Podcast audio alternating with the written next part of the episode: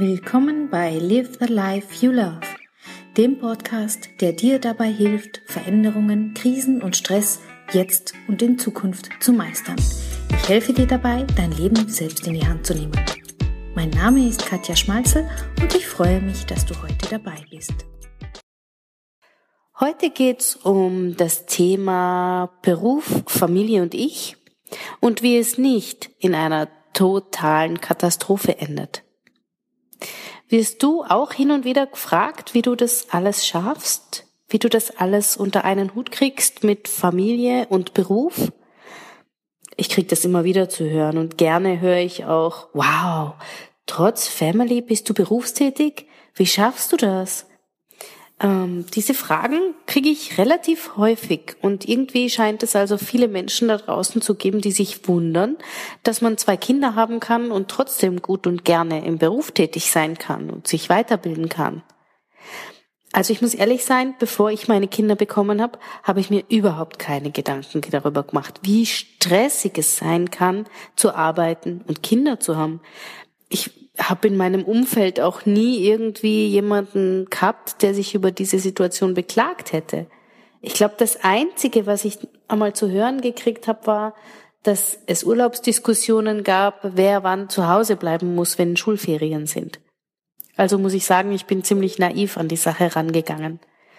Und außerdem war ich damals noch fix angestellt in einem großen multinationalen Konzern und da gibt's flexible Arbeitszeitmodelle für wiedereinsteigende Mütter und es war für mich klar, es wird kein großes Problem werden. Irgendwie kriege ich das schon hin. Dass ich dann drei Jahre später zwei Kinder und in einem anderen Land und als Mädchen vom Land in einer großen Stadt sein würde, das wusste ich da ja noch gar nicht. Aber das ist jetzt eine wäre eine lange Geschichte und die erzähle ich dann gerne mal an anderer Stelle. Ich habe mich also für einen völlig neuen Beruf entschieden. Ich habe mich für die Selbstständigkeit entschieden und dafür waren zwei Ausbildungen notwendig. Und die zwei Kinder waren schon da, sie waren damals eins und drei Jahre alt und ich habe das alles irgendwie organisieren müssen.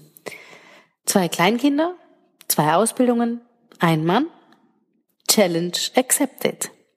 Hier kommen deshalb meine Tipps für dich, wie du es schaffen kannst, dass trotz Familie du gut in deinem Beruf sein kannst. Mein erster Tipp, mach eine Bestandsaufnahme, schreib deine Verpflichtungsliste. Das klingt, klingt relativ banal, aber es ist unglaublich wichtig, dass du weißt, wie viel Zeit du zur Verfügung hast, weil der Tag hat nun mal nur 24 Stunden und nicht mehr. Schreib dir also auf, was alles in einer Woche deines Lebens passiert.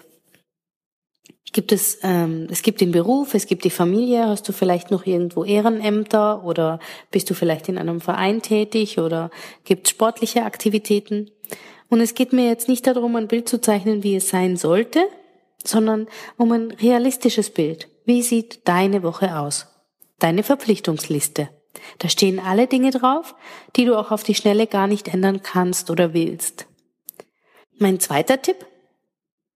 Klarheit in Familie und im Beruf.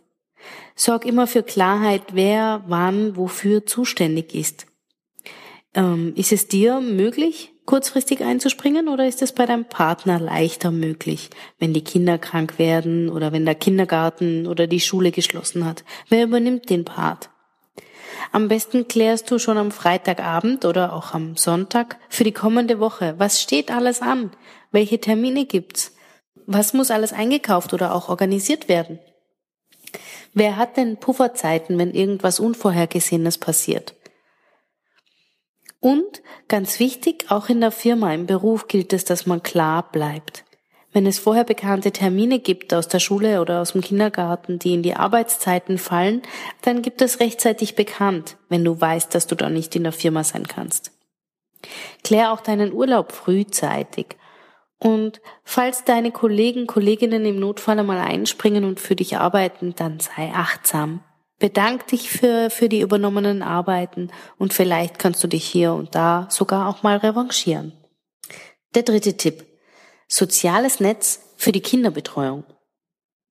Schreib dir auf, wer gut für deine Kinder sorgen kann. Auf wen kannst du zurückgreifen? Hier und da brauchst du einfach jemand, der sich um die Kinder kümmern kann. Wer wird das sein? Auf wen kannst und magst du zählen?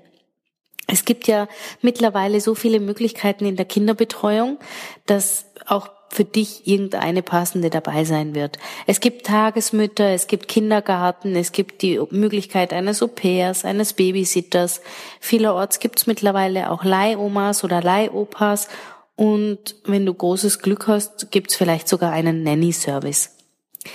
Ähm, klar ist, je mehr Möglichkeiten du für die Kinderbetreuung hast, desto weniger Druck hast du dann später, wenn's, wenn Not am Mann ist und du was brauchst. Vierter Tipp, die Helferlein im Alltag. Deine Zeit ist ohnehin knapp und du solltest dir gut überlegen, wo du dir im Alltag gut helfen lassen kannst. Gibt's vielleicht Nachbarskinder, die dir was abnehmen möchten und was dazu verdienen möchten? Die mähen dir vielleicht den Rasen oder waschen dir dein Auto. Möchtest du vielleicht eine Putzfrau haben oder lässt du dir die Wäsche bügeln im Bügelservice? All die Dinge. Fünfter Tipp, Selbstfürsorge. Das ist der wichtigste Punkt. Sorge gut für dich selber. Nur wenn es dir gut geht, kannst du den Spagat zwischen Beruf und Familie gut hinkriegen.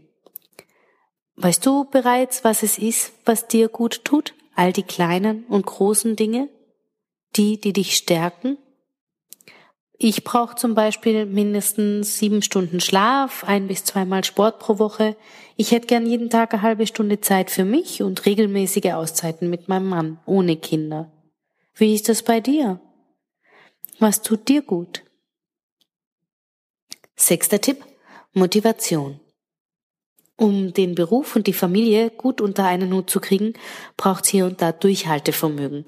Und da tust du dir natürlich viel leichter, wenn du dein Ziel kennst oder deine Vision kennst, wofür du das alles machst. Weil dann lassen sich die ganzen Durststrecken viel leichter aushalten. Deshalb möchte ich dir folgende Fragen stellen. Was ist deine Motivation? Das große Ganze. Für was stehst du jeden Tag auf und nimmst die ganze Belastung auf dich? Möchtest du anderen Menschen helfen oder für andere da sein? Möchtest du vielleicht irgendwie einen bestimmten Betrag Geld verdient haben? Eine bestimmte Position oder, ja, Position erreicht haben, Karriere gemacht haben? Oder möchtest du Erfolge feiern? Und wenn ja, welcher Art? Was ist das große Ganze? Schreib dir das irgendwo hin, dass du es im Blick hast. Und wenn du das irgendwo hingeschrieben hast und das irgendwo im Blick hast, dann kannst du immer, wenn so ein schlechter Tag kommt oder so ein Katastrophentag da ist, da drauf schauen und du siehst genau, wofür du das Ganze machst. Dann fällt es dir wesentlich leichter. Siebter Tipp, die Planung. Jetzt kommt das A und O. Ohne eine Planung funktioniert es nicht wirklich. All die Erkenntnisse der ersten Tipps, die fließen jetzt in ein großes Ganzes. Und wenn du es schaffst, gut zu planen, dann kannst du die eh schon ziemlich begrenzte Zeit gut für das nutzen, was dir wirklich wichtig ist. Und das Beste ist, du wirst Möglichkeiten haben, dass du dir Freiräume schaffen kannst für Erholung, für dich selbst.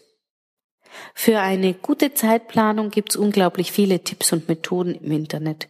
Und für jeden ist irgendwas dabei. Manchen reicht eine einfache To-Do-Liste, andere arbeiten mit Jahres-, Monats- oder Wochenplänen, einem Familienkalender etc. Hier gibt's kein Falsch. Richtig ist das, was für dich gut funktioniert.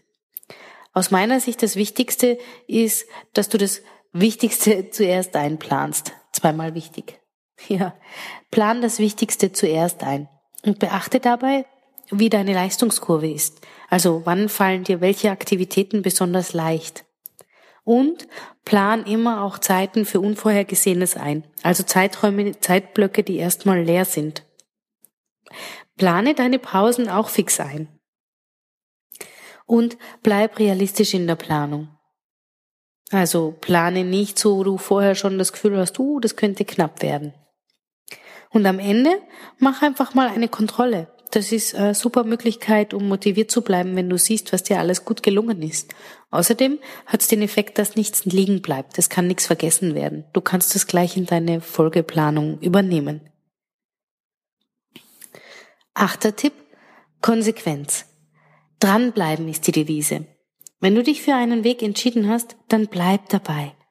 Wenn sich die in der Familie Aufgabenverteilung einmal eingespielt hat und wenn ihr euch geeinigt habt, dann ändert diese nicht ständig. Und vermisch die Arbeitszeit mit, nicht mit der Familienzeit. Konzentrier dich auf eines, nämlich da, wo du dich gerade befindest. Wenn du in der Familie bist, dann ruf deine Mails nicht ab oder erledige nicht noch kurz was nebenbei. Und wenn du in der Arbeit bist, dann wäre vielleicht gut, wenn du nicht dauernd mit der Familie telefonierst oder E-Mails schreibst. Solche Dinge. Bleib konzentriert dort, wo du gerade bist. Und mein neunter Tipp, Mut zu Egoismus. Hab ein wenig Mut dazu, egoistisch zu sein. Damit will ich sagen, wenn dir mal die Luft ausgeht oder wenn du merkst, dass du was brauchst, dann gib dem nach. Denn es passieren immer wieder Dinge, bei denen wir uns gerne vier teilen möchten, weil wir allen helfen möchten.